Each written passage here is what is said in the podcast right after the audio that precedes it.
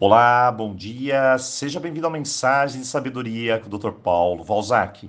E para quem está chegando agora, estamos na semana desapego, abordando esse tema fundamental em nossas vidas. E anteriormente tivemos muitos outros temas. E se você perdeu algum de nossos áudios, peça aqui no canal que enviaremos para você. Hoje vamos começar assim: O que me impede de desapegar? Se eu já encarei a situação de frente.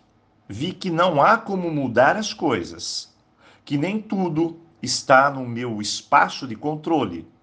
Eu devo aceitar, me desprender e seguir em frente.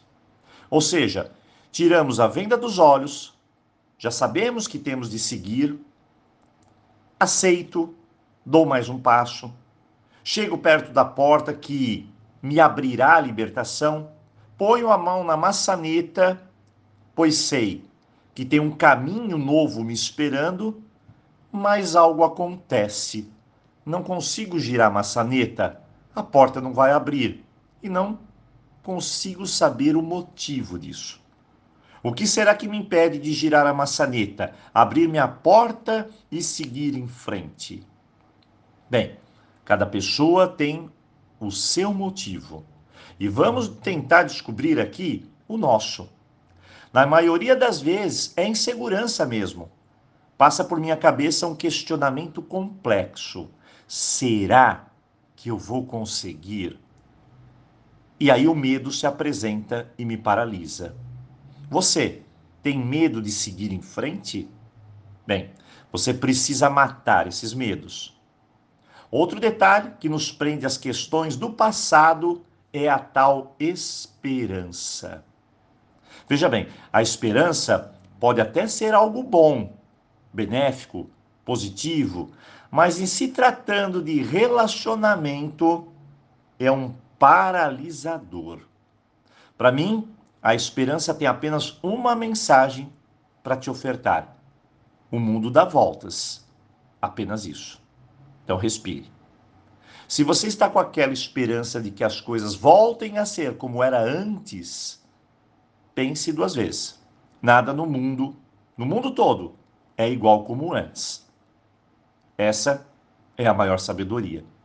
A palavra esperança, ela tem um significado profundo. Ela une duas palavras: esperar e agir. Esperança.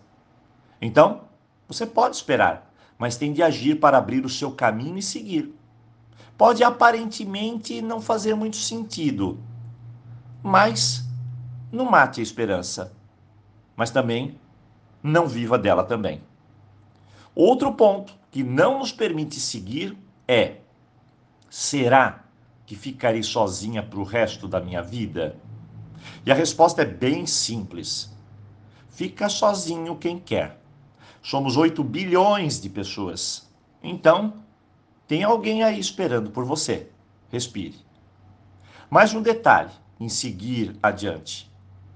É acreditar que não pode, que não dá, que eu não mereço. É uma enxurrada de medos imaginários próprios das minhas crenças.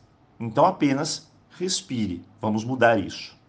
O que nos ajuda a se libertar desses medos é conversar, é soltar, é pôr para fora é gritar, é chorar, é deixar a repressão sair, é nadar, dançar, pular, socar o travesseiro e focar em outra direção. E depois ir soltando e se reencontrando, tudo no seu tempo. A palavra aqui é permita-se sentir. Permita-se. Um outro detalhe importante, e essa é minha dica de ouro, ao pensar, relembrar fatos lá do passado que criem aquela nostalgia, pare com isso. Não faça isso. Nada de ir dar voltas lá atrás e carregar-se de coisas românticas, acontecimentos maravilhosos. Nada disso.